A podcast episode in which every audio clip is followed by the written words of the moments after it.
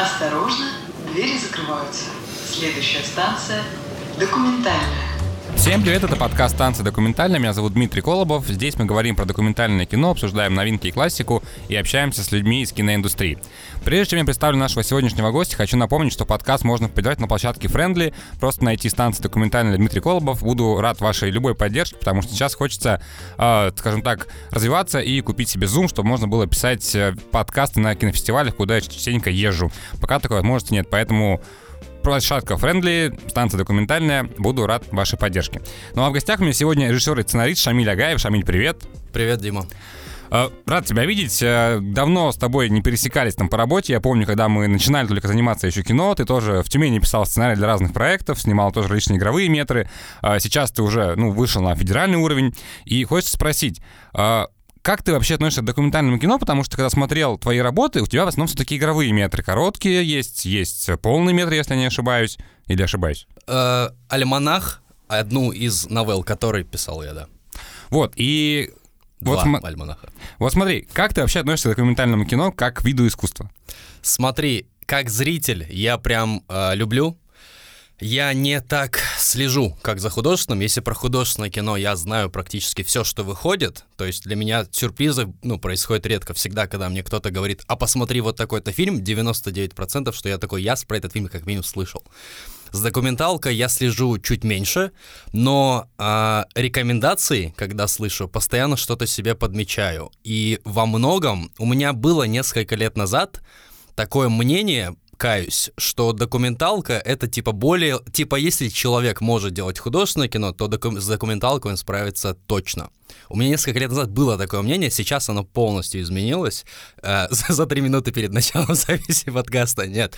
Где-то вот, может быть, год или два назад чуть больше я стал смотреть документалки и стал подмечать э, вещи. А какой был вопрос? Э, как я вообще отношусь? Как отно... Да, как да. относишься? И стал подмечать вещи, с которыми, на мой взгляд, э, человек, который занимается художественным кино, не, просто не справился бы. То есть мы, может, чуть поподробнее попозже в течение там подкаста об этом поговорим. В общем, э, крайне уважительно, как мне кажется, я бы с этим жанром не справился. Э, и смотреть люблю, сегодня еще обсудим, и рекомендации у меня есть. Я прям и готовился, и всегда смотрю, люблю, но да, правда, не так э, сильно, как художественное. Тогда сразу, недолго думая, я спрошу, почему бы ты не справился, и что, вот на твой взгляд, отличает режиссеров документального кино от режиссеров игрового? Есть, условно, я для себя могу поделить документалки на два вида, лично для себя. А, документалки про то, чего зритель не знает, а, условно, то есть мы рассказываем зрителю, типа, вот где-то происходит вот такое. Есть документалки про то, что э, у нас под носом. Это вот то, что мы сегодня будем обсуждать, в частности, для меня. И вот те документалки, где нужно рассказать про что-то, что где-то происходит, просто за счет самого факта, что зритель про это еще не знает, ты можешь как бы выехать. И у меня такие есть не полные метры, но есть несколько там, до 10 минут, скажем так, документалок про вещи, которые э, зритель не знает, и поэтому моя, скажем так, неопытность как документалиста, она мне прощается. Но высший э, как бы уровень мастерства для меня — это когда человек берет тему, которая окружает нас повседневно и находит такой угол зрения на нее, что зритель такой, вау, я никогда не думал об этом с этой точки зрения. И вот в этом для меня Э, вот наибольшее мастерство документалиста, умение э, найти эту точку и раскрыть ее должным образом. При этом э, мое глубокое убеждение, что документальное кино с точки зрения структуры работает по тем же принципам, что и художественное, в плане, что есть герой. Да, есть документалки без героя, но если возьмем документалку с героем, всегда есть герой, есть какой-то при, при, как он называется, катализатор. Ну, побуждающее от, событие. Да, побуждающее событие, да. отказ от принятия зова, принятие зова, то есть он там в середине фильма что-то переосознает, и в конце у него там кульминация происходит и так далее. Ну, это то тот фильм, который мы с тобой будем обсуждать, он, по сути, также и выстроен. Ты, ты это заметил, я очень это, этому рад, да, потому что там не, не так это очевидно, но он работает по всем канонам, вот то, что нам Джозеф Кэмпбелл завещал. Тогда, слушай, такой вопрос. Ты сказал, что начал смотреть документалки вот буквально последние 2-3 года, да? Больше прям, стал смотреть, Ну, больше смотреть документалки. Тогда вопрос, знаешь, такой. Мы просто очень много в этом подкасте обсуждаем тему дистрибуции документального кино, проката документального кино в том числе. И вот ты где обычно смотрел документальное кино? Потому что, например, э, сейчас ушел, ну, Netflix, да, официально ушел, Apple Plus там непонятно, вроде как не ушел, то ли ушел, вроде как можно посмотреть, вроде как нельзя посмотреть. И очень много российского авторского кино, как правило, это все фестивали. А кино, которое выходит на YouTube, это такое, ну, больше платформенное, да, какое-то кино. И вот где ты сейчас смотришь или где смотрел? Где, а, где ты получала Замечательный вот вот? онлайн-кинотеатр, который не ушел из России, rutracker.org. А, я давно подписан, а, очень выгодная подписка, всем рекомендую. Ну да, когда был Netflix, а, значительная часть доков, которые я смотрю и смотрел, это Netflix, и Netflix, как мне кажется, огромные молодцы в популяризации доков. Чаще всего это какой-то Netflix, HBO, документари очень нравится. По-моему, «Быть Харви Вайнштейном» — это же HBO, кажется, очень мне понравился Возможно. этот фильм. Да, э, ну, все это так или иначе приходится как-то находить. Ну, нелегально получается, да. Ну, сейчас особенно да. Ну, смотри, ты сказал, что ты много смотрел зарубежного, а российское документальное кино ты смотришь? Э, чуть-чуть посмотрел э, перед подкастом. У меня был э, накопленный за последний год наверное, список какой-то, куда я добавлял то, что мне рекомендовали. А, несколько фильмов я посмотрел перед подкастом, но я, я так не делю на наши, не наши. Мне, если тема мне интересна, какая мне нравится, кто автор. А что это были за доки? А, самое, наверное, такое, то, что чаще всего рекомендовали, и то, что эм, не скажу, что обогатило меня, но вызвало сильные эмоции. Это «Дикий-дикий пляж», «Жар нежных». Надя Задорожная да, рекомендовала. Да, рекомендовала. Ты его смотрел? Не Нет, смотрел. я не смотрел. Это, короче, если бы Звягинцев э, поехал э, в Адлер, условно, на отдыхать. Вот что это за фильм. То есть было ли мне его приятно смотреть? Нет. Но вызвало ли это сильные эмоции? Безусловно, да.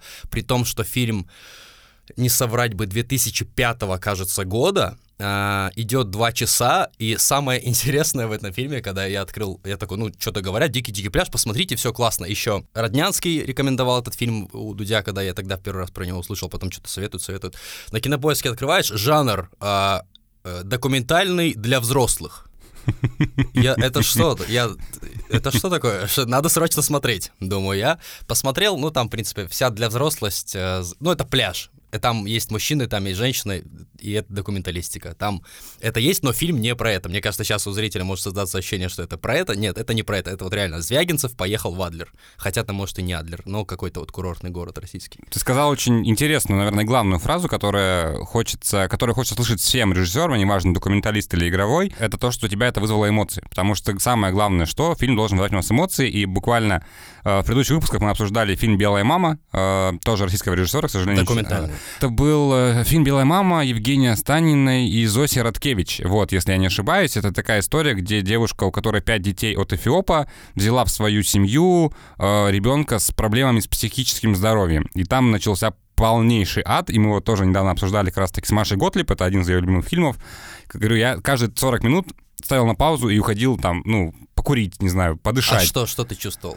Я чувствовал, не знаю, это вот, знаешь, она сказала, кстати, хорошую мысль о том, что как будто ты не хочешь погружаться вот внутрь этой семьи, а тебя затягивает, потому что там все это снято на э, домашними архивами, и ты так или иначе начинаешь как бы себя чувствовать соучастником. А, а тебе ты, плохо в этой семье? Тебе некомфортно. Угу. То есть ты чувствуешь дискомфорт. И это тоже... То вот... есть не потому, что ты настолько сильно переживаешь персонажем, а просто тебя вот как в пучину, вот как птица, ну, там... которая когтем затела болото, и все. Там про персонажа можно отдельно разговаривать, потому что выпуск с Машей как бы я послушаю, да. есть в сети, да, там можно отдельно про персонажа разговаривать, то что она то антагонист, то, то протагонист. Вот именно э, как к ней относится зритель. То есть там мы постоянно на таких качелях. Э, вот, но просто я к тому, что было тяжело. Вот прям тяжело, потому что есть такие фильмы, да, э, когда ты как будто бы не хочешь туда погружаться, потому что сама эта история, с одной стороны, там, ну, много, мы там тоже много разбирали, вот, но я просто к тому, собственно, с чего начал мысль о том, что самое главное, что фильм вызывает эмоции, и это самое главное. Но я тут чуть-чуть поспорю, потому что э, я помню, когда выходил фильм э, «Быстрее, чем кролики» квартета И, э, это был, по-моему, первый фильм квартета И, который э, собрал не самую лучшую критику и не самые лучшие деньги, в отличие от там, Дня радио, о чем говорят мужчины. Я очень хорошо запомнил э, э, фразу Леонида Бераца, он сказал, типа, да, много людей, которым не понравилось, но самое главное, что, э, типа, вызвало какие-то эмоции, что не плевать. я тогда подумал, а точно ли это успех? Потому что с таким же успехом можно кинуть какашку в лицо человеку, разозлить его этим и сказать, ну зато я вызвал у тебя эмоцию. Поэтому конкретно к фразе э, конкретно с фразой, что фильм должен вызывать эмоции и это автоматический успех, я не согласен. Но я согласен с тем, что иногда э, эмоции могут быть не положительные, но при этом ты как зритель и кино для... Точнее, ты как зритель удовлетворен просмотром, ты испытал этот катарсис, и фильм для тебя, кинопросмотр для тебя состоялся. Хотя положительного ты ничего не вынес. Я скорее, скорее всего, знаешь, что я имел в виду? Не, вот, не эмоции в широком смысле слова, а сопереживание. Вот я, наверное, имел в виду вот это. То, что сопереживаешь герою. Хочу спросить про твои непосредственно работы документальные, которые я тебя нашел на странице ВКонтакте. Да? А, микродок у тебя есть э, про э, стендап-комика Рустама, э, да. про Рустама Мухтарова. Да. Руслана. Ой, господи. А я там реально, мне так А, стыдно. Да, я ты, я ты скопи- скопировал, да, мне так стыдно. Мне так страницы. стыдно перед Русланом. Я, короче, перед тем, как выложить это на стену, просто заметки себе писал, и, видимо, мой телефон считает, что, э, ну, Руслан надо менять на Рустам. И я просто, я не заметил, что у меня телефон поменял, потом копипастнул, и я э, уже, когда месяц, наверное, это на стене было, я увидел, что я написал Рустам Мухтаров, я такой, боже, как стыдно. Ну что ж, Надеюсь, вот э, увидит. э, Руслан Мухтаров, собственно, смотри, это... э, Ну, даже я бы не назвал, наверное, это микродоком, да, но вот как это пришло в голову? Это была твоя идея, или это был какой-то заказ, или это... Вообще, что это было? Что это было? Значит, я сейчас э, последние где-то полтора года плотно работаю с компанией Agenda Media. А, Мы сейчас э, самое, как бы, известное про эту компанию, то, что мы сделали первый в мире дипфейк сериал Пэм Джейсон. Я знаком с Алексеем Парфуновым, он к нам Да. приезжал на мастерскую новых медиа, причем я сказал, есть ли у вас вакансия, он сказал, скиньте резюме, мы с вами свяжемся. Прошел год, со мной никто не связался, поэтому, Алексей, Вот. э, вам привет большой, если что, я жду какого-нибудь там сообщения.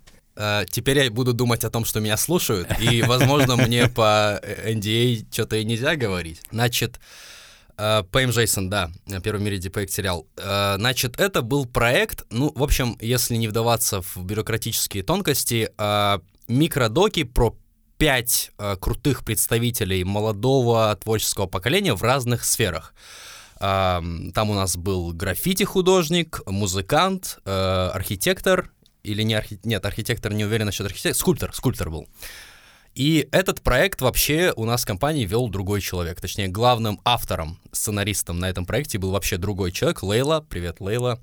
И э, когда заговорили о том, что одним из героев может быть комик, я говорю, Лейла, пожалуйста, можно я... напи- Вы... Если хотите, выберите комика сами, но я на- настолько люблю комедию, в широком, в широком смысле, не в плане кино, не только в плане кино. Обожаю стендап. Я говорю, пожалуйста, любого человека, но комика я хочу написать, я хочу погрузиться в это. А, И огромная ей благодарность за то, что она такая, типа, окей, забирай.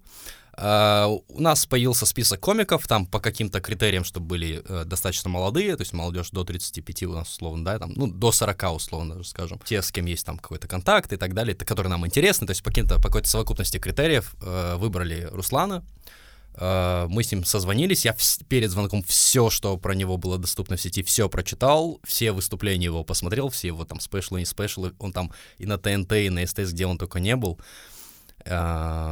Созвонились, пообщались, крайне приятный человек, вот, и с этого момента начало, началось какое-то вот сотрудничество, уже начали согласовывать и локации, и узнал, вы, всплыло, про это нигде не было в интернете, всплыло, что у него есть увлечение в виде рыбалки, он, в принципе, хотя можно было догадаться, Он он, похож, выглядит он как человек, рыбака, который, да.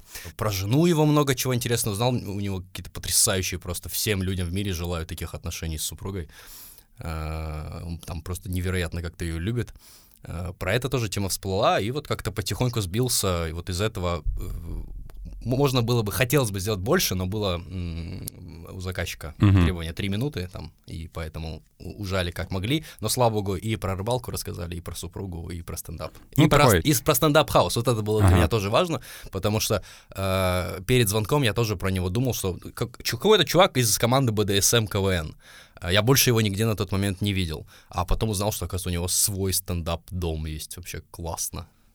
Ну, получился такой прям концентрированный документальный фильм, да, в три минуты, если сказать. Но, с другой стороны, в принципе, с, учетом того, что молодежь сейчас, в принципе, длинный формат с трудом смотрит, возможно, такие там трехминутные картыши. Мне кажется, я бы и не справился. Мне из- из-за того, что я не так опытен, как документалист, и не так, может быть, обучен этому, мне кажется, если бы мне предложили сделать что-то 10-минутное, я бы гораздо хуже с этим справился, чем если бы это было художественное 10-минутное. Тогда сразу вопрос. У тебя на Так. стене есть еще один 10-минутный фильм, это тоже, насколько я знаю? Это, да, это я знаю тоже проект Agenda Media, нам его Алексей Парфум показывал на мастерской новых медиа.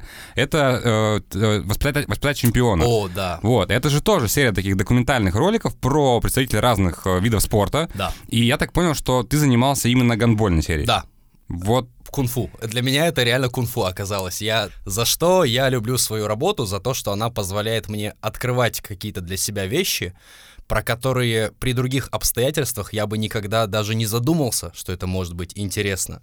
И тут мне говорят, вот у нас там линейка спортсменов, хочешь там гандбол, говорят мне в адженте. Я говорю, ничего не знаю про гандбол, поэтому хочу.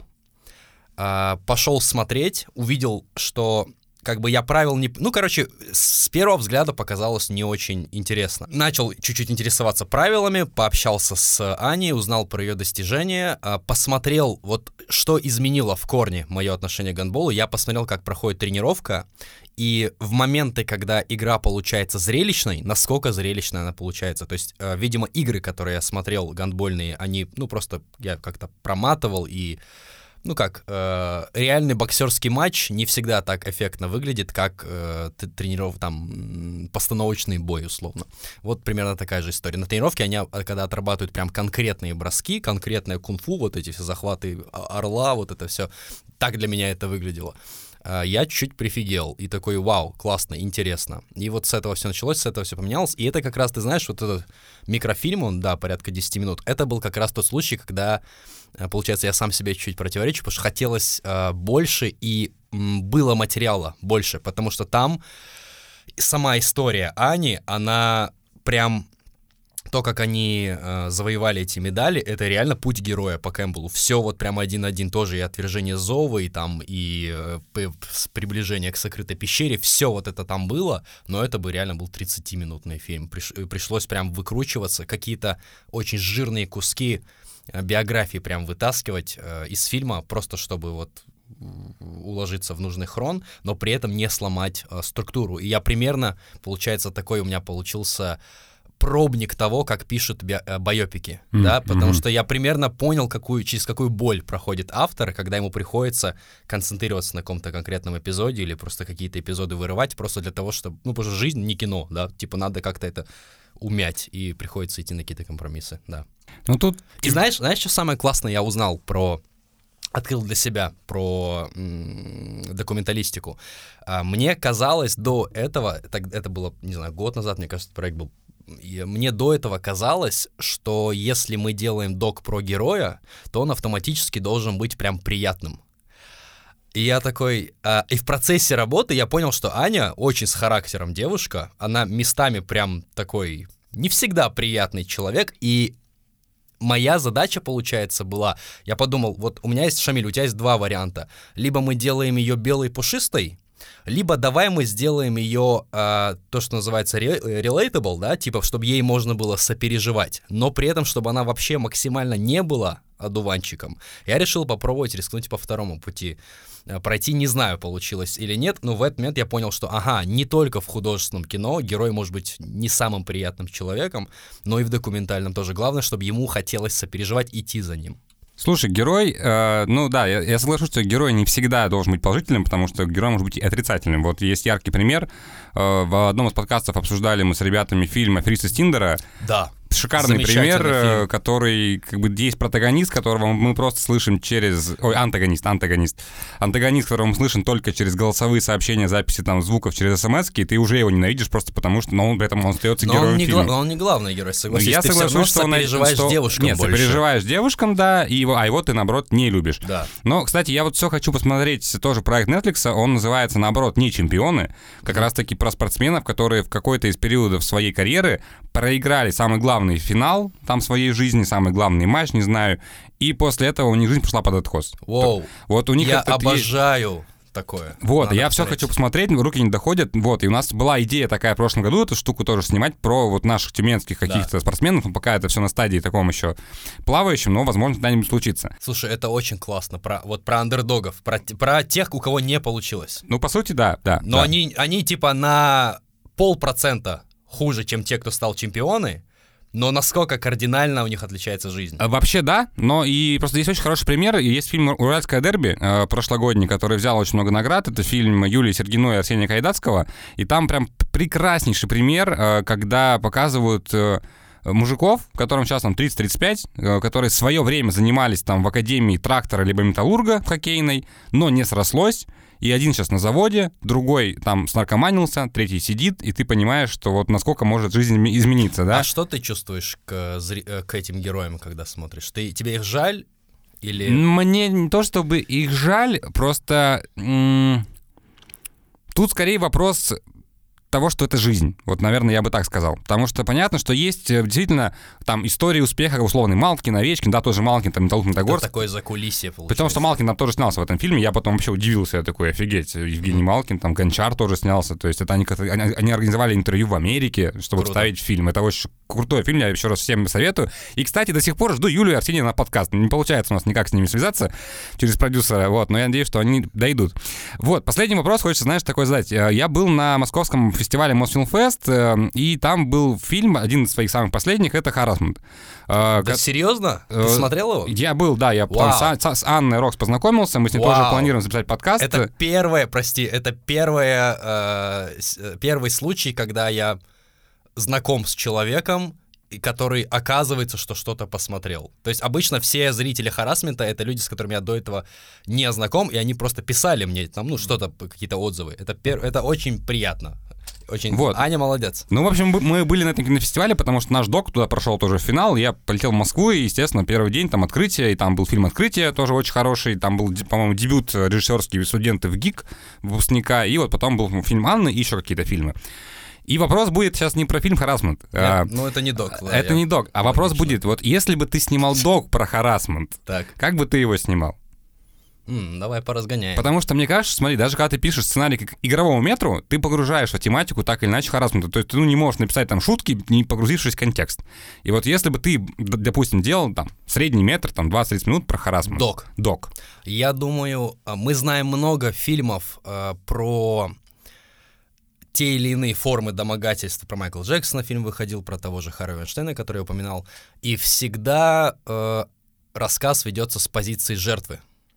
Э, мне кажется, это не всегда честно. Э, ни в коем случае не пытаюсь оправдать, но мне кажется, обе стороны заслуживают. И если бы я за такое взялся, я бы позаботился в первую очередь о том, чтобы не только у жертв, но и у человека, которому это говорят. А, Был классный, классная документалка на Ютубе, кстати, я смотрел. А, Парень встретился со своими школьными э, об- обидчиками, ну, М. буллерами. Его Мгм. типа булили в школе, и он мгм. с ними увиделся.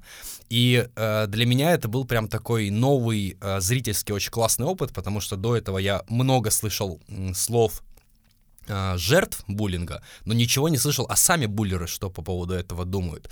И вот здесь, э, если бы вдруг я снимал док про харасмент, да- даже если бы художественный про харасмент, мне кажется, эта тема, э, эта сторона пока еще не исследована. Э, Сторона ну, к того, кого обвиняют. Ну, я согласен полностью, потому что у нас в прошлом году вышел документальный фильм «Мы просто шутим» про буллинг в школе. И когда мы собирали истории, то есть для этого фильма мы искали героев, то есть через какую-то там форму, то есть любой желающий, и тот, кто был жертвой буллинга, тот, кто был свидетелем буллинга, либо агрессором, мог нам написать историю, мы с ними связывались и потом уже выбирали формат, то есть общения. И самое, наверное, такое... а, я даже не знаю, это, наверное, не важное событие, а это факт, с которым мы столкнулись, что агрессоры писали нам истории и, ну, рассказывали, что они делали, и рассказывали, что сейчас мы, ну, раскаиваемся в этом, мы понимаем, что мы делали неправильно, но сниматься мы не будем, потому что мы не хотим, чтобы там показано наше лицо, там, грубо, грубо говоря, Ну, голос. стыдно, стыдно. Стыдно, но нам нужно было высказаться. И они Мгм. через эту форму высказались. То есть поэтому- они всю жизнь со школы несли на себе вот этот вот груз стыда. Слушай, не исключено. И не немножко исключено. им стало полегче. А вот интересно было бы послушать тех, кто не раскаивается.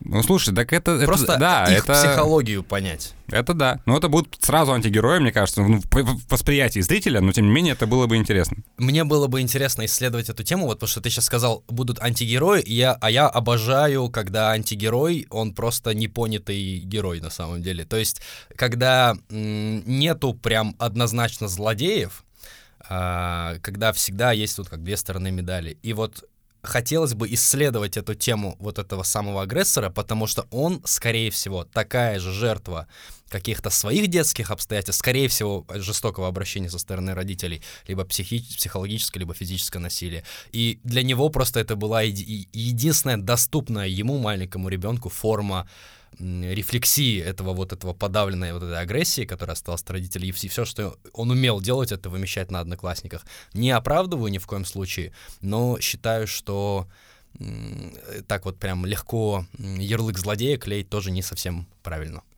Слушай, я согласен, если нас слушает Agenda Media, вот вам идея для документального фильма, Шамиль уже готов взяться, мне кажется, как Ты режиссер. сейчас реально что-то что ты растеребил там А, внутри. вот, ну все, через год ждем э, премьеру фильма. Что ж, на этом мы будем переходить к обсуждению, собственно, документального фильма, который выбрал Шамиль. Сегодня будем говорить про фильм «Документалист» латвийского режиссера. Очень он такой, ну, веселый. Сейчас будем про, про него говорить. Станция документальная. Я хотел, те- я первый вопрос хотел задать. А, Ты про этот фильм, ты его сейчас только посмотрел, правильно? Или ты когда-то давно его смотрел? Нет, я его посмотрел буквально за пару, ну вот, Слава часов богу. до записи подкаста. Я до этого про него даже не слышал вообще. Вот. А его, кстати, мне по- посоветовала Надя Задорожная, которая была у тебя в гостях. Не знаю, почему она не посоветовала его здесь. И я как только услышал в первый раз, что фильм «Два героя», просто где э, человек полтора часа докапывается до бабульки, я такой, все, это мой любимый фильм еще до просмотра. Я хотел тебе вопрос задать. Я, когда тебе вот это скинул, у тебя первая э, эмоция какая была? А, ну, ты мне когда его отправил, я сначала посмотрел на афишу. Э, афиша очень кринжово выглядит, потому что там э, сидит какой-то лысый мужик в костюме и какая-то с ним как бы бабушка. Ест. И еще по-русски написано, написано документалист вот этим вот э, бордовым шрифтом. Но я вижу там типа фестивали различные, да, как бы там награды. Я такой думаю, так, ну ладно. Потом, э, как раз-таки, когда вот ты мне его отправил, э, мы с девушкой вечером ну, об- обсуждали, говорю, вот скоро пишем с Шавилем подкаст, надо вот этот фильм посмотреть. Она такая, а он о чем? Я говорю, ну вот, давай трейлер, трейлер посмотрим. Мы включаем трейлер, а там просто нарезка проклятий оператору, то есть там я тебя зашибу, да ты там конченый хитрожоп, просто набор всего. И у меня девушка такая, о, ну давай, удачи. И после трейлера я сначала Я такой, надеялся на такую ну я вот, я после трейлера такой сначала думал, господи, что это такое вообще? Но нет, ну я посмеялся, я поржал, потому что я примерно э, понимаю, что это за образ. Э, Он, в принципе, как бы даже неважно, вот без привязки к Латвии, я уверен, что и у нас такие есть люди, абсолютно такие же бабушки, которые точно так же будут реагировать на какую-то любую там другую историю. Но есть и другие, да, бабушки, например, там мы в одном из выпусков обсуждали с Костей Селиным фильм «Любовь это картошка», и там тоже были бабушки, но там они были милашки, когда там мы приехали с камерой, а вы что тут снимаете? А вот это, а мы вот это. Вот. А, когда я начал смотреть, э, я, короче, вообще первое время, ну вот первые там минут 20, я думал, что он начал э, с конца. Я думал, что первые кадры, когда его силой там выгоняют какие-то мужики, это как бы типа чем все закончится по Мгм. итогу. Я вот я до конца не знал, чем это закончится. Ну, первый вот этот фрагмент, где он э, в машине Да, едет, это да, есть да. Из, из, ну, из какого-то бо- более позднего промежутка, как я понял, потому что там он называет уже имя этой бабушки, а, и то есть он вроде как, это какой-то из этапов его притирки, но все Слушай, остальное вроде как а хронологически. мне почему-то показалось, что вот уже после просмотра, мне показалось, что это прям самое начало. Ну, то есть это вот, Может быть. наверное, самая первая попытка приехать с камерой, когда тебя просто два мужика там вот так вот под шею берут и выкидывают. Ну просто потом в какой-то момент он говорит, я там типа проезжал, увидел три одиноко стоящих дома и зашел типа про- э, разв- ну, раз- разведать. Ну там, да, там это каким-то вообще письмом, по-моему, вообще это как будто бы упаковано, если я правильно понял, как будто это она читает. Ну, начало такое, Там да, начало. Я странное, не- немножко странное, вот, потом начинается как бы э, размот э, очень сильный, и я как бы, ну, короче, я честно смотрел фильм, я смеялся, ну, то есть это, это реально документальная комедия, вот по большому счету, и самое прекрасное, наверное, в том, что, э, как многие, мы тоже обсуждаем очень часто, что док-фильм должен быть снят методом длительного наблюдения и никак иначе. Вот это, по сути, оно и есть. Так. Просто человек приезжал, ставил камеру и наблюдал. Но я честно, знаешь, вот не могу представить ее эмоции. Во-первых, у нее еще и жизнь достаточно была тяжелая, ее помотала, там ее в тюрьму посадили, там с мамой тоже были проблемы. И с этой лесбийской, лесбийской дрянью, да. Вот, да. Как она сама ее называет. Вот, вот, вот именно, да. И, и потом там на старости лет, да, грубо говоря, ты живешь. Во-первых, мне, кстати, моментами мне было жалко ее очень сильно, потому что она одна живет в каком-то доме, где, я так понял, нет ни электричества нормального, нет ни отопления нормального. То есть ты там топишь печку, масляная это лампа, там теле... нет, телевизор, телевизора у него, по-моему, нет, там только радио, магнитофон, радио, да, вот это вот с радио. Вот. И местами мне было ее очень жалко. И я вот могу себе представить, что я так... Это знаешь, как Шрек, когда к нему осел пришел. Mm-hmm. Вот ты живешь себе, живешь, да, там никого не трогаешь, и тут бац, появляется какой-то мужик с камерой, начинает ты, с тобой ходить по пятам. Ты знаешь, для меня это был... Помнишь мем? Вы кто такие? Я вас не знаю. Да, да. Уходите, пожалуйста. Вот это, это полуторачасовой фильм про этого мужика вот для меня. Слушай, ну да, согласен. Не, но в целом я под большим остался таким прикольным, смешным впечатлением, э, при этом, что еще сам режиссер какой-то такой специфичный товарищ, да. судя по всему. Без него не было бы, я думаю, этого. Мне очень, кстати, понравилось. Я когда тоже готовился, я, во-первых, не нашел ни одной рецензии, ни одного отзыва, вообще его, ничего. Его, вообще ничего. Если бы я тебе его в ВК не скинул, ты бы тоже крайне, ну, много времени пришлось бы потратить, чтобы его найти. Э, это да, но я просто мне очень откликнулся слоган, который есть у фильма на кинопоиске. Uh, documentary filmmaker and his dream protagonist. A perfect love-hate relationship. Love-hate relationship это да. просто вот реально это описывает вот все. Там даже, по-моему, на русском это перевели как типа от любви до ненависти один, один кадр, кадр, один кадр. Да. Вот. И вот у тебя какие вообще были эмоции, когда ты посмотрел его первый Подожди, раз? Подожди, э, можно я еще спрошу? Давай. Вот у тебя, знаешь, э, чем мне кажется твоя работа очень именно если э, только э, как подкастера тебя сейчас э, оценивать? Что вот тебе делать, если подкаст посоветовал, как, ну, говорит, смотрим вот это, а ты смотришь и такой, что за хрень. Что тут обсуждать? Вот какие твои действия? Ну, я начну с того, что такого никогда еще не было. Не было? Э, вообще не было, если честно. А во-вторых, в одном из выпусков, когда мы обсуждали, кстати, с Машей Миц э, фильм «Мост. Вторая вселенная», я тот фильм, ну, мягко говоря, не рекомендовал. То mm-hmm. есть я этот подкаст делаю не для того, чтобы, знаешь, в каждом выпуске говорить, какое классное кино, смотрите все скорее, это лучше, чем «Аватар» или «Чебурашка». Нет, я говорю честно, и если мне фильм не понравится, я прямо об этом скажу. Но я считаю, что смотреть нужно все. Потому что нужно и хорошее, и плохое. Для того, чтобы, во-первых, не делать плохо. Ну, как ты считаешь. В смысле, как вот считает зритель и делать хорошо. Потому что любой вид искусства, особенно кино, это всегда субъективное мнение зрителя. Потому что кому-то, условно, не знаю, там, может нравиться фильм «Таксист». Вот яркий пример. Недавно я посмотрел «Таксист» с Де Ниро. Скорсезе, да. Да, с Де Ниро я посмотрел «Таксиста». У меня очень э, сильно девушка любит этот фильм. Угу. Я посмотрел и такой, ну, ну, семерочку, ну, типа, ну, ничего особенного. То есть у меня вот он не цепанул.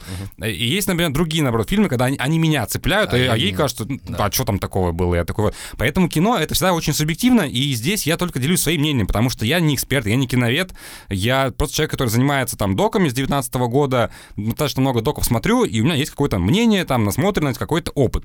Вот, и я рассуждаю именно со своей точки зрения. Поэтому если вдруг человек, э, послушав подкаст, посмотрел фильм «Документалист», он ему не понравился, это нормально. Ну, то есть я никого не призываю. Ну, я, я скорее имел в виду, э, было ли у тебя такое, но ты уже ответил, в принципе, что не было, что не, не то, что тебе фильм не понравился, это как раз-таки может быть интересно, да, когда гостю фильм нравится очень сильно, тебе нет, очень интересная может получиться динамика. Э, я имел в виду, если вот бывают такие фильмы, которые вот реально нечего обсуждать. Вот я честно скажу, про фильм «Дикий-дикий пляж» вот мне нечего обсуждать. Я его, э, не то, опять же, я его не рекомендую. Э, это очень... Э, Звягинцев поехал в отпуск, да, на лето. Но вот если бы я был на твоем месте, и кто-то бы принес мне этот фильм, я не знал бы, что про него сказать, кроме как вот эта фраза, которую я уже пять раз повторил, что Звягинцев... А, слушай, мне почему-то кажется, что в любом виде искусства всегда есть что обсудить. Ну вот реально. То есть мы можем обсуждать с точки зрения героев этого фильма, с точки зрения операторской работы. Но тебе было бы это в кайф, если бы сам фильм э, тебе, ну вот никак Тебе пришлось выдавливать это из себя? Да не то чтобы выдавливать, но типа я же и поругать могу с удовольствием. Угу. Тут же в этом прикол. Потому что, например, фильм «Белая мама» мне тяжело далось обсуждение, потому что, ну, правда, э, меня он... Вы реально, короче, после фильма «Белая мама» меня больше всего было негативных эмоций к герою. И самое Героине? грустное... Героине, да, героине. И самое грустное как раз то, что я уже говорил, что очень часто зритель, когда ему не нравится герой, он перекидывает негативное отношение на сам фильм и на режиссера. А это вообще, ну, неправильно так делать. А я так, ну, типа, сделал. Я такой, господи, Очень ужасный герой, да, ужасная героиня, чувство. фильм тоже плохой. Но потом я так, ну, абстрагировался и понимаю, что м, собрать такую ленту там на полтора часа полностью из домашних архивов с качественно выстроенной драматургией, это сложная работа, и тут режиссерам вообще, ну, как бы, огромное там уважение и благодарность, поэтому это, ну, нужно разделять. Э, Было ли такое, что прям нечего обсуждать? Наверное, ну, не было, слушай. Ну, был единственный выпуск, когда мы с Андрюхой Соколовым из МФК Тюмень обсуждали класс 92 про Манчестер Юнайтед. И э, там так сложилось, что был чемпионат мира по футболу, финал, и он закончился поздно. И я как раз не успел досмотреть, короче, этот документальный фильм, и он, у нас выпуск получился таким очень коротким. Э, Вот, и там, ну, и то, и то нашел я, что обсудить, потому что в любом случае, мне кажется, в каждом фильме есть что обсуждать. Ну вот правда. Но ты поклонник футбола. Я занимался долгое время вообще мини-футболом профессионально, вот, поэтому я, я очень люблю спорт. И вот как раз, кстати, мы, я не знаю, когда вот, я- если честно, я сбился со счету, когда выйдет с тобой выпуск, потому что у меня на, на этой неделе уже пятая запись. Совсем скоро, в конце февраля, выходит документальный сериал от Netflix про Формулу-1, а я Да, я дичайший фанат Формулы-1, и если мы говорим, что... э, В общем, первые два сезона меня порадовали, третий, четвертый меня разочаровали. Сейчас выходит пятый, и естественно, что мы его посмотрим, э, и у меня уже есть даже гость, э, который разбирается, и мы с ним будем это обсуждать. Круто. Вот, э, поэтому я как бы на тему спорта могу тоже долго говорить, потому что я в этом тоже более-менее как бы там компетентен. Вот, поэтому таких вот случаев, что прям приходилось вытягивать, честно, нет. Бывало, что, э, не знаю, не успел подготовиться к подкасту, бывало, что там не нашел информацию, допустим, интересную, но в этом случае очень сейчас часто выручают гости. Прям очень, как бы... Я просто, э, когда ты мне только-только написал, я сначала невнимательно прочитал то, что я выбираю фильм. Я сначала подумал, что ты мне назовешь фильм, и, я- и у меня первая же мысль была, а вдруг мне не понравится. И я, потому что есть целая э, огромная категория фильмов, которые я смотрю и прям даже обсуждать не хо- И мне бы пришлось реально выдавливать из М. себя. И мне стало интересно, я потом уже э, со второго раза я по-русски хорошо читаю. Да, я потом уже э, э, понял, но мне стало интересно, а каково вот быть на твоем месте, когда тебе говорят, какой фильм смотреть. Слушай, а ну я ты. ради этого все и затеял, потому что Это я классно. говорю, есть очень много фильмов, которые, во-первых, про которые я не знаю. И вот сейчас яркий пример. Еще раз спасибо Ире Шаталовой за то, что она выбрала фильм «Мой учитель, мой учитель осьминог». Это фильм, который взял Оскар в 2020 году. Это шикарнейшая просто лента. Я подкасту просто благодарен, что люди рекомендуют. Да, все фильмы разные, реально разные, но они по-своему интересно. И буквально в каком-то из выпусков тоже сказал, что вот люди рекомендуют ну, фильмы каждый, каждый подкаст, и ни разу еще никто не повторился. Ни разу. То есть уже больше 15 выпусков. Надя повторилась один раз, ты прямо так еще указал. А, хорошо, возможно, я забыл, ну даже один раз Ты, там... ты прям так, Надя, а-та-та, нельзя. Ну даже один раз из 15 это все равно, как бы один фильм из 45 повторился. Ну это же вообще очень круто. Вот, и поэтому фильмов как Посмо- бы... Я сегодня я создам прецедент. Ну, Я посмотрим, да. такую Ладно, баянщину. э, давай Да, немножко вернемся к обсуждению все-таки Да. документалиста. В общем-то, Черт. вкратце, да, история такая, что латвийский режиссер приехал, даже, я не знаю, это не деревня, это просто какие-то там два дома посередине поля, посередине леса, рядом кладбище, какая-то дорога, э, стул-стол, за которым сидит женщина, помогает людям, там, туристам. И он начинает просто за ней ходить с камерой. Э, Я не помню, как ее зовут. Ин- Инта? Инта, по-моему. такое, И да, да. ее героиню зовут, зовут Инта. Она очень эмоциональная э, женщина, вот. И, в общем-то, на протяжении часа 20 мы наблюдаем за тем, как меняются их отношения. И причем, а, а, он прям потом прямым текстом же говорит в самом конце, э, что вот это фильм по нашим с тобой отношения. Если вы когда-либо в жизни встречали сварливую бабульку, э, из подъезда вас прогоняла, когда вы с друзьями там что-то делали, э, в магазине где-то, в очереди, вот это все, это инты такие для меня. И мне, в принципе, нравится любая форма деконструкции чего угодно. И когда я впервые услышал про то, что такой фильм существует, где просто полтора часа человек с камерой докапывается до этой бабульки, я такой, вау, это, и, это, и это фильм документальный. То есть я такую деконструкцию люблю. То есть уже что-то непривычно для документалки. Обычно ну, мы представляем что-то другое сильно, когда говорим про документальный фильм. И я его посмотрел. Я до просмотра знал, что это теперь будет мой любимый фильм, но я его посмотрел и такой, это именно то, что я ожидал э, увидеть. И для меня этот фильм, он прекрасен на трех уровнях. А, Первый уровень это вот то, что я сказал, что деконструкция. Это э, в принципе, то есть как раз из тех фильмов, которые рассказывают о том, что у нас у всех под носом. Вот эти все бабульки сварливые, они каждый день нас окружают. Некоторые из них наши бабульки. Второй уровень, э, на котором фильм меня вот как-то внутренне обогатил, он наглядно показал мне, что надо делать, чтобы сварливая бабулька перестала быть сварливой бабулькой, что каждая сварливая бабулька в душе там капец какой глубокий человек со своими чувствами и эмоциями, но по какой-то причине ставший сварливым, потому что ему не хватило любви. И как только герой дает ей эту любовь, она сразу расцветает, и она в конце играет на аккордеоне. Женщина, которая... Фильм начинается с того, что она говорит, что его убьет, и она только рада пойти в тюрьму за это, потому что там есть свет, еда и тепло. Да-да-да, кстати. Фильм очень... заканчивается тем, что они вдвоем играют, он на губной гармошке, она на аккордеоне, и в конце, когда он ей говорит, что э, фильм как бы мы сняли, она из кожи вон лезет, лишь бы не отпускать его, потому что все, у них уже вот эти отношения, у них уже бабушки на внуч, Внук, да, да, да, да, отношения, да, да. да, которые она не хочет. Ты что-то хотел сказать или? У ну, меня еще нет, третий уровень есть. Я хотел, да, просто продолжить про этот уровень, то, что действительно, я в конце, у меня было стойкое ощущение, что это не режиссер снимает кино, а это просто мы подглядываем за внуком и бабушкой. Да. И это вот, и когда вот он сказал, что все, фильм закончен, она такая, а что ты не будешь просто ко мне приезжать там, типа, ну просто, мы же друзья. И... Давай про шамана нашего снимем. Вот, да. вот, Найдем и там, и там же вообще смешно, да. что он, давай, типа, снимать кино, чтобы, главное, ты ко мне приезжал, и...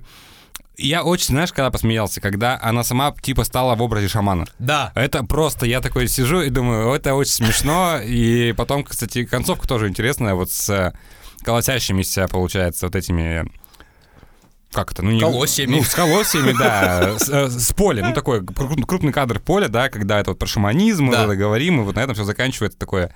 А ты, кстати, знаешь, э, ты не, э, не пробовал просто, вот фильм закончился, нажимаешь пробел еще раз, чтобы фильм начался заново. И это такой для тебя контраст, какой, какая она в конце, ну да. и какая она в... Это просто, это как Джоэл э, в начале Last of Us и в конце Last of Us. Третий уровень. Третий уровень. Это трагичный уровень. То есть э, я понимаю, почему этот фильм может выглядеть комедийным. Для меня он был трагикомедийным, потому что этот фильм — это фактически наглядная иллюстрация такого понятия психологии, как травма привязанности. А, вот если пос, про, попробовать проанализировать эту героиню Инту с точки зрения там, психологии, вот в трехлетнем возрасте ее бросила мать, лесбийская дрянь, как она сама ее называет. А, с отцом какие у нее отношения? Она говорит там про отца только одну фразу. Я сейчас процитирую, я записал себе.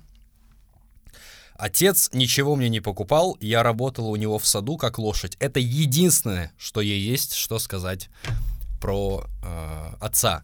Мы практически ничего не знаем про мужа, э, только то, что он был. Мы ничего не знаем про детей.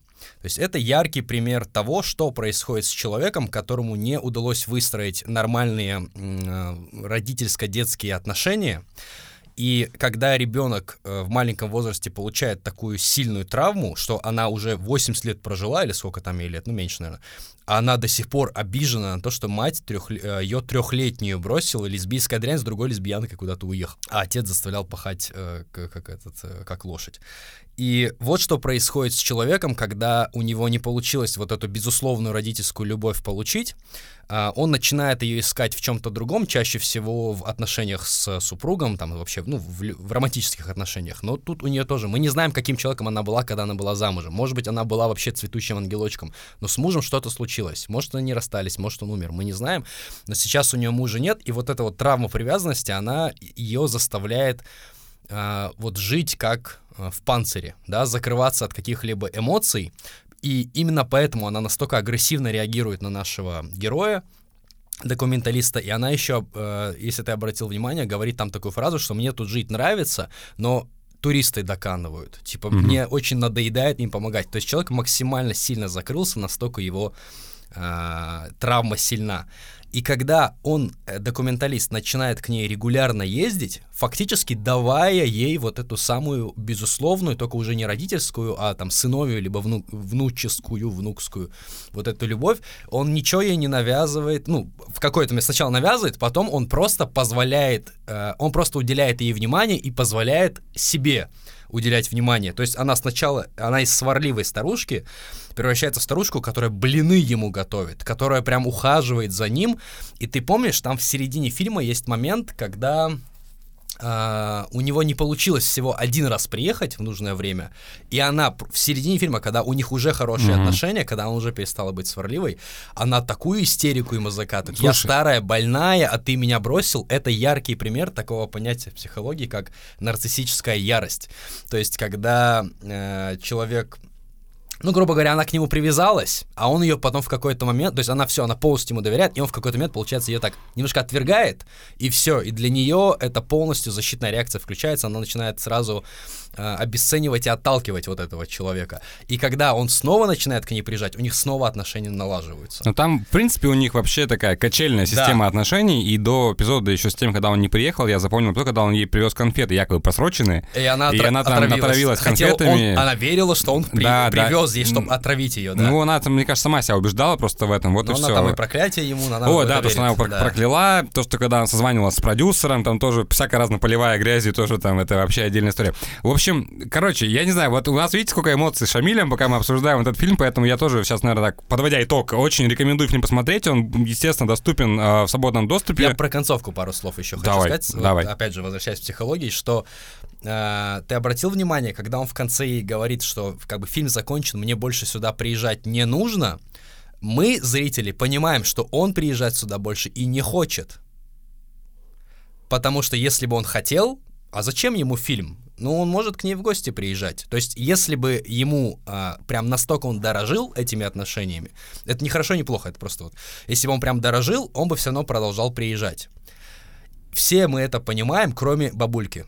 Инта этого не понимает, потому что ей очень больно принять тот факт, что она ему не нужна. И настолько это для нее мысль настолько травмирующая, что она готова из кожи вон лезть. Давай про шамана снимем, давай я сыграю шамана, давай я расскажу. Она все готова делать, для, лишь бы он продолжал к ней приезжать. И это, это дает ну, это нам... фильм так, про одиночество в том числе. Это дает вот мне, вот как меня больше всего внутренне этот фильм обогатил, он четко дал понять, что все сварливые бабки, им просто нужна любовь это хорошая мысль, на которой можно закончить обсуждение, при том, что я, кстати, еще, наверное, так чисто вброшу один такой момент, чисто свою мысль, которую я себе поймал что очень часто мы в России любим говорить, что как хорошо живется в Европе, да, в других каких-то странах. Вот фильм посмотрите, вот ничем не отличается от наших деревень, а то и хуже. Вот реально. Я сейчас там ни в коем случае, да, не хочу там принизить нашу страну, либо возвысить Подожди, там... я гимн сейчас включу. Продолжишь. Вот, но по факту просто у нас, мне кажется, очень много заблуждений, потому что, в принципе, вообще это первый латвийский фильм, который я посмотрел. Вот, поэтому вот вы просто, если хотите, мне кажется, быть в контексте того, что происходит в других странах, нужно смотреть фильмы тех стран и тех режиссеров из тех стран. Вот, и тогда вы будете понимать вообще картинку мира. Что ж, на этом будем заканчивать. Давай, три фильма ты подготовился. Я четыре подготовил. Ч... Блин, они потом не влезут у меня в, в макет э, в телеграм-канале в картинку, но давай четыре. А, можем потом один какой-то вырезать, если хочешь. Если, если я не знал, что так э, это все, что настолько важно, что было три. Значит, рекомендации. Это те фильмы, которые, я, э, которые конкурировали за то, чтобы его принести на подкаст. Это первое, это «Создавая убийцу». Это двухсезонный сериал на Netflix. В общем, «Создавая убийцу» — это э, документальный сериал Netflix э, про типа, который если ничего не путаю, 20 э, лет отсидел в тюрьме за преступление, которого не совершал. Его отпустили, потому что появились доказательства, что он ложно обвиненный, его от, 20 лет отсидел, ему выплатили компенсацию, выпустили, и буквально через полгода э, его обвиняют снова в убийстве и изнасиловании, и дело выглядит максимально, ну, ну, выглядит, не могу судить, выглядит сфабрикованным, и повествование ведется с такой позиции, что как бы он мог это сделать, но с другой стороны есть куча выгодоприобретателей того, чтобы его снова посадить, как минимум там типа потому, что он очень сильно объединил бюджет штата просто этой компенсации за 20 лет пребывания. И э, это как раз пример того, когда герой да, он отсидел бесплатно, но это прям такой маргинал-маргинал. Максимально неприятный человек, но он попадает в такие обстоятельства, что ему невозможно не сопереживать. Он и так 20 лет просто так отсидел. Его и сейчас пытаются по какому-то сфабрикованному делу посадить, хотя там прям, ну, очевидно, улики выглядят странными. Ну, условно, там ему говорят, ему навешивают, что он э, расчленил конкретно в этой комнате э, женщину, а там ни одного пятнышка крови, даже вот ультралампами вот этими всеми. То есть даже эксперт со стороны полиции говорит, не существует такого человека, который настолько бы хорошо смог э, скрыть э, следы крови. Вот, то есть э, выглядит так, как будто дело сфабриковано, и прям невероятно сопереживаешь. Есть даже Э, фильм э, «Американский вандал» — это комедийный фильм, который берет за основу «Создавая mm-hmm. убийцу», и как, ну, как «Очень страшное кино» брал за основу «Крик», вот наподобие такого. Вот. Э, еще тоже, по-моему, Netflix называется «Руки прочь от котиков». Четырех, кажется, серийный, не помню, там, значит, про группу единомышленников, которые увидели в интернете видео, как какой-то мальчишка а, засовывает котят. Смотрел, да? Засовывает... Ну, я, я, я не смотрел пока, но я знаю, о чем ты, да, да. Я, я знаю, что это такое. Кладет котят в вакуумный пакет, вы, высасывает оттуда воздух и как бы снимает то, как они задыхаются. И, и группа, выкладывает все это в и YouTube. выкладывает все в YouTube, и группа единомышленников объединяется, чтобы вычислить его и находят какие-то интересные вещи, что он там, например, специально, чтобы отвести э, от себя подозрение, ну, точнее, чтобы максимально скрыть, кто он, в какой стране живет, у него по телеку идет там прожектор Перес Хилтон, хотя он не из России, там у него какой-то особый вид выключателя, в общем, максимально попытался замести следы, но все равно герои находят способ его как-то попытаться вычислить, и самое интересное, что к моменту, когда они приближаются уже к тому, чтобы его найти, он совершает убийство человека. Вот это самое интересное. Ну вот ты зря про спойлеры, конечно. Это не спойлер. А, это, это, не спойлер. Спо- это не спойлер, это, по-моему, даже в синопсисе написано. То есть, э, э, если бы они из-за котят не подняли этот сумбур, то он бы ни одного человека убил, а там мы не знаем сколько. Я так скажу, мы когда снимали фильм в 2021 году про приюты для бездомных животных, у нас э, журналист Саша Орлова с телеканала «Твоя Тюмень» сказала очень Э, важную, хорошую фразу как раз касаемо этого фильма, что ни один зоосадизм ничем не заканчивался хорошим. И, про, как правило, люди начинают зоосадизм, потом переходят да. на людей. Да, я такое слышал часто про, как что это действительно маячок для, если у вас ребенок мучает животных, это типа, или там пироманий какой-то, э, увлекать, что-то поджигать любит, это первый звоночек, чтобы его как-то к специалисту отвести. Вот, значит, э, «Монстры внутри», 24 личности Билли Миллигана. Это э, многие слышали про Билли Миллигана, человек с 24 личностями. Я когда-то давно, лет, не знаю, 10 назад читал книжку Дэниела Киза. Когда-то лет 10 назад читал книгу про э, Билли Миллигана, э, автор Дэниел Киз, кажется, э, который Эл Джернан написал.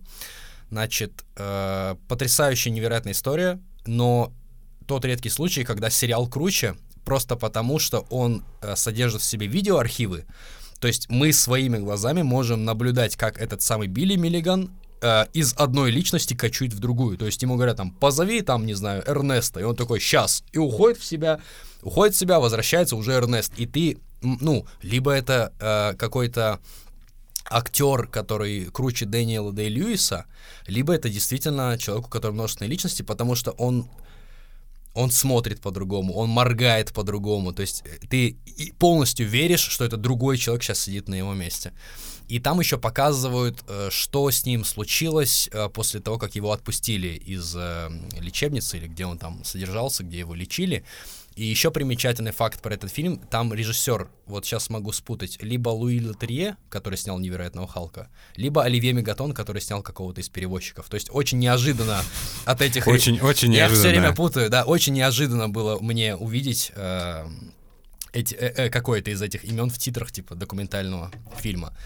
Вот, и последняя рекомендация, на самом деле, это такой полудок, полуреалити, э, называется «Репетиция».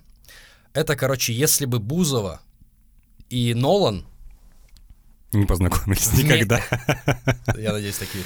Если бы Бузова и Нолан решили вместе делать доку-реалити. Вот все, что я про это скажу. Это настолько размывает ну, границы. Заинтриговал. Это заинтриговал. размывает границы жанров настолько, что там главное перетерпеть. Там есть э, в первых сериях откровенно манипулятивные, то есть откровенно применяется психологическое насилие по отношению к участникам со стороны автора, но если вот этот момент маленький перетерпеть, это просто, это настолько размывает границы жанров, что одно из самых ярких впечатлений в принципе от кино а, прошлого года у меня.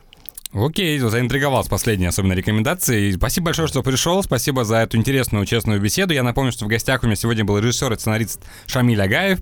А я напомню в конце выпуска, что подкаст можно поддержать на площадке Friendly, найти станции документальной, либо Дмитрий Колобов, любой донат э, будет классной поддержкой. Ну и не забывайте подписываться на Яндекс Музыки, чтобы первыми слышать новые выпуски. А это был Дмитрий Колобов, станция документальная. Всем пока!